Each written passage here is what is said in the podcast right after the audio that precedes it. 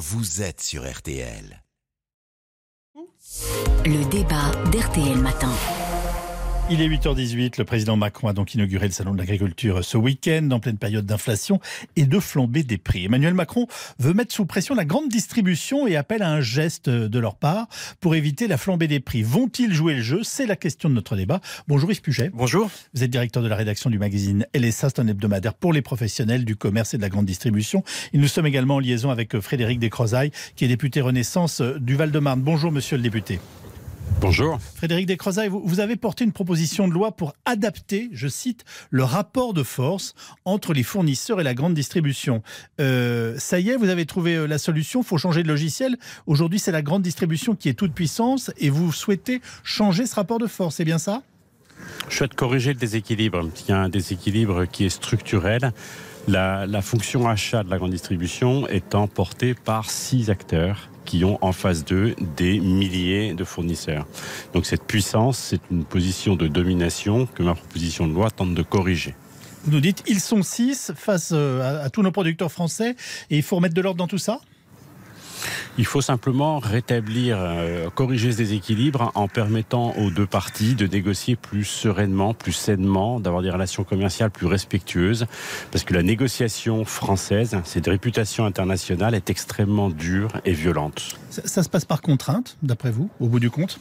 Ça se passe par intimidation, déstabilisation, qui sont érigées en normes de comportement. Par exemple, je, peux vous donner l'exemple d'une patronne d'une TI française euh, qui s'est fait convoquer le 24 décembre en fin de journée, qui est arrivée, qui a attendu et qui a fini par être reçue par quelqu'un qui lui a dit ah bah, on pensait pas que vous viendriez, donc on, on va reporter le rendez-vous. C'est juste un exemple. Des exemples comme ça, j'en ai plein. C'est une relation qui n'est pas très saine parce qu'elle est humainement violente et déstabilisante. Il s'agit de remettre un petit peu de de normalité dans, la, négociation commerciale pour que les deux parties soient mieux respectées et que les fournisseurs parviennent mieux à défendre leur capacité à dégager un résultat. On attend d'eux qu'ils investissent lourdement. Il faut qu'ils puissent mieux rémunérer pour qu'ils aient moins de mal à recruter. Et donc, il faut corriger le déséquilibre. Vous qui observez cet univers à longueur d'année, vous, vous pensez quoi de, la description que, que, nous fait euh, M. Descrozailles de, de la situation? Oh, il y a une part de vrai et une part où je pourrais m'amuser à contester un petit peu. La part de vrai, c'est vrai que les négociations commerciales sont très dures en France. Euh, certainement le pays où c'est le plus dur. C'est le seul pays où il y a une date butoir d'ailleurs sur les négociations commerciales. Des comportements non acceptables, malheureusement, oui, il y en a, mais il y a aussi des négociations qui se passent bien. Après, juste sur les 6 ou 7 distributeurs, je rappelle juste que la grande distribution n'est pas le seul débouché. Si vous allez sur le secteur du lait, 35% du lait produit en France va en grande distribution. Il y a la restauration également et il y a l'exportation. Donc il faut que ces 35% soient rentables pour les producteurs. Ça, je suis entièrement d'accord, mais je rappelle juste que c'est 35%. Mais euh, Frédéric Descrozailles vient d'utiliser le terme notamment dans certains rapports d'intimidation. Alors pardonnez-moi, je vais aller au bout de la logique. C'est un terme qu'on utilise généralement pour parler de la mafia. Euh, donc je vais volontairement un peu plus loin. Euh, ces pressions existent.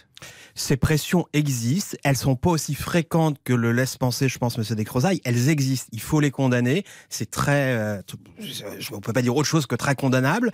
Euh, en plus, il est dur pour un commercial après d'aller porter plainte parce que c'est quand même, ça risque d'être son client, de perdre son client. Donc, je reconnais la difficulté pour un commercial de dire, de lever le doigt et d'aller voir la justice et de dire là, j'ai été mal reçu et plus que mal reçu. Mais après, il faut savoir aussi que un fournisseur, ben, si on a dit que les, industriels ont 6 ou 7 euh, clients. Un, distributeur, il a euh, plus de 5000 clients, donc ça fait du monde à recevoir et ça se suit effectivement dans des conditions souvent difficiles dans les box d'achat. Frédéric Descrozailles, vous avez vraiment été confronté euh, dans les témoignages que vous avez recueillis à autant de choses, on va dire, choquantes oui, parce que c'est bonne courante. C'est-à-dire ce que dit Yves Puget met de la pondération dans ce que je viens de dire et il a entièrement raison de le faire. Il faut toujours mettre de la nuance et de la pondération. Rien n'est caricatural, on n'est pas sur quelque chose qui est blanc et noir. Mais c'est quand même monnaie courante et euh, Yves Puget le reconnaissait lui-même, c'est une réputation internationale parce que cette date butoir, elle y est peut-être pour quelque chose, c'est une spécificité française. Et on a une négociation commerciale particulièrement dure. Moi, je souhaite juste, avec cette loi, rétablir un déséquilibre, notamment celui de l'échec de la négociation Dans la situation actuelle du droit, le fournisseur est obligé de continuer à livrer si l'acheteur lui passe commande et il le fait au prix de l'année d'avant. Donc dans un contexte où les prix flambent et montent brutalement sur une année, il est important de rendre leur liberté aux acteurs et ma loi prévoit que lorsqu'il y a échec de la négociation, le fournisseur n'est pas obligé de livrer s'il préfère rompre l'accès au marché que de livrer à un coût qui lui coûte de l'argent en fait. Dites-moi en vous écoutant, je me posais une question. Il pourrait y avoir des pénuries? Je ne pense vraiment pas, parce qu'on est quand même dans une relation commerciale et un commercial, il veut vendre personne n'a intérêt à rompre une relation commerciale. J'ai recruté pendant des années des responsables grands comptes, des commerciaux. La rupture d'une relation commerciale, c'est un échec, c'est même souvent un traumatisme. Donc la perspective d'un effondrement de marché et de pénurie, je n'y crois pas. Vous, voulez finalement, vous voulez redonner du pouvoir aux producteurs, c'est ça? Redonner un petit peu plus de pouvoir à l'amont dans le prolongement de ce que nous avons fait avec les lois EGalim 1 et 2. Dire pour l'instant la matière première agricole est protégée. Là, cette loi va consister même à la sanctuariser encore un petit peu plus.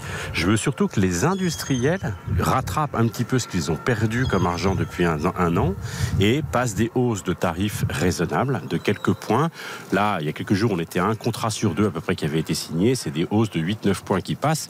8-9% dans un tarif de l'industriel, ça n'est pas 8-9% à la vente, sauf s'il y a marge zéro pour le distributeur. Donc on se retrouvera avec quelques points d'inflation, c'est certain. Pas du tout 15 à 20 euh, comme il est évoqué par certains, mais il y aura effectivement encore une hausse des prix parce qu'il faut que tout le monde supporte la hausse de l'énergie, la hausse de la matière première, la hausse de l'alimentation qui, à, à laquelle on est confronté depuis un peu plus, un peu plus d'un an. Donc monsieur le député, vous assumez les hausses de prix? J'assume tout à fait les hausses de prix parce que euh, c'est pas l'alpha et l'oméga du pouvoir d'achat, ce qui est payé en sortie de magasin. C'est le revenu aussi. Là, je parle de la première industrie de France, l'industrie agroalimentaire. Il faut qu'elle rémunère mieux. Quand je vous disais que je recrutais, là, je suis effaré des témoignages de métiers en tension et de difficultés de recrutement de l'industrie de, la grande consommation. Donc, il faut leur permettre aussi de rendre leur métier plus attractif, d'avoir moins de mal à recruter et de mieux rémunérer. On a une hausse des salaires à attendre qui doit rattraper la hausse des prix. Yves Puget. Oui, j'ai un peu l'impression que nous sommes dans le festival des injonctions contradictoires. C'est-à-dire que la semaine dernière, tout le monde disait il faut lutter contre l'inflation. Certains, de manière exagérée, parlaient de Mars rouge, alors qu'on sait très bien que c'est sur 3-4 mois qu'il va y avoir de l'inflation. Et aujourd'hui, il faut, c'est le salon d'agriculture, donc on va dire il faut des produits sains, il faut des produits bio. Mais pour les distributeurs, gérer ces contradictions. Euh, ce week-end, Emmanuel Macron a dit qu'il fallait faire des efforts sur les marges pour les distributeurs. Je suis d'accord sur faire des efforts sur les marges. Rappelle juste qu'en 2021, la marge nette du groupe Casino, c'était moins 0,5%. Le groupe euh, Auchan, c'était 1,19 et le groupe Carrefour, c'était 1,70.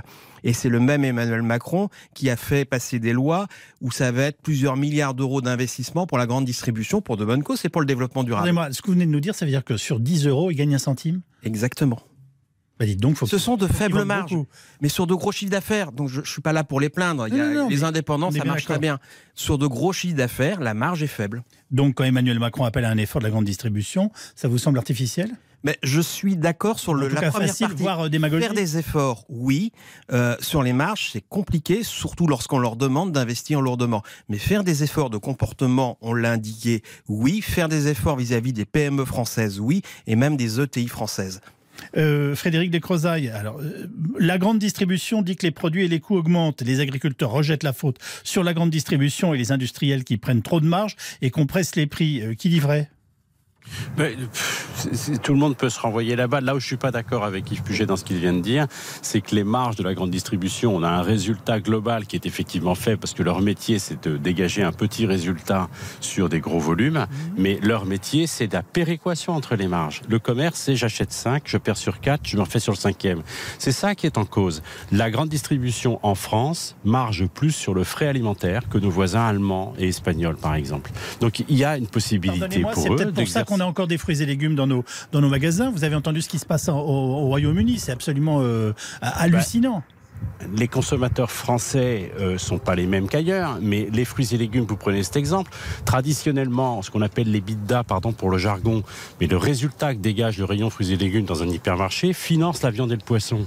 Il ne faut pas raconter qu'il n'y a pas de marge de manœuvre sans jeu de mots, dans la péréquation entre les efforts qu'ils font sur des produits sur lesquels ils vont pas gagner d'argent pour attirer le client. Ils se battent d'ailleurs de manière très dure sur les marques qui ne leur appartiennent pas et les efforts qu'ils font moins pour dégager leurs résultats sur d'autres types de produits. Les efforts qui leur est demandé, qui leur sont demandés par le président de la République, c'est de rétablir cette péréquation entre les marges pour rendre accessible une alimentation saine et équilibrée aux ménages les plus modestes. Et le dernier mot est pour Yves Puget. Oui, ben, l'Observatoire des prix et des marges, 3% de marge nette sur le rayon des fruits et légumes. Donc c'est peut-être 3% de trop pour certains, mais c'est pas non plus énorme. Après, c'est vrai qu'il y a de la péréquation, mais en gros, sur l'alimentaire, c'est 1,6% de marge nette selon l'Observatoire des prix et des marges. Merci beaucoup. Yves Puget, merci.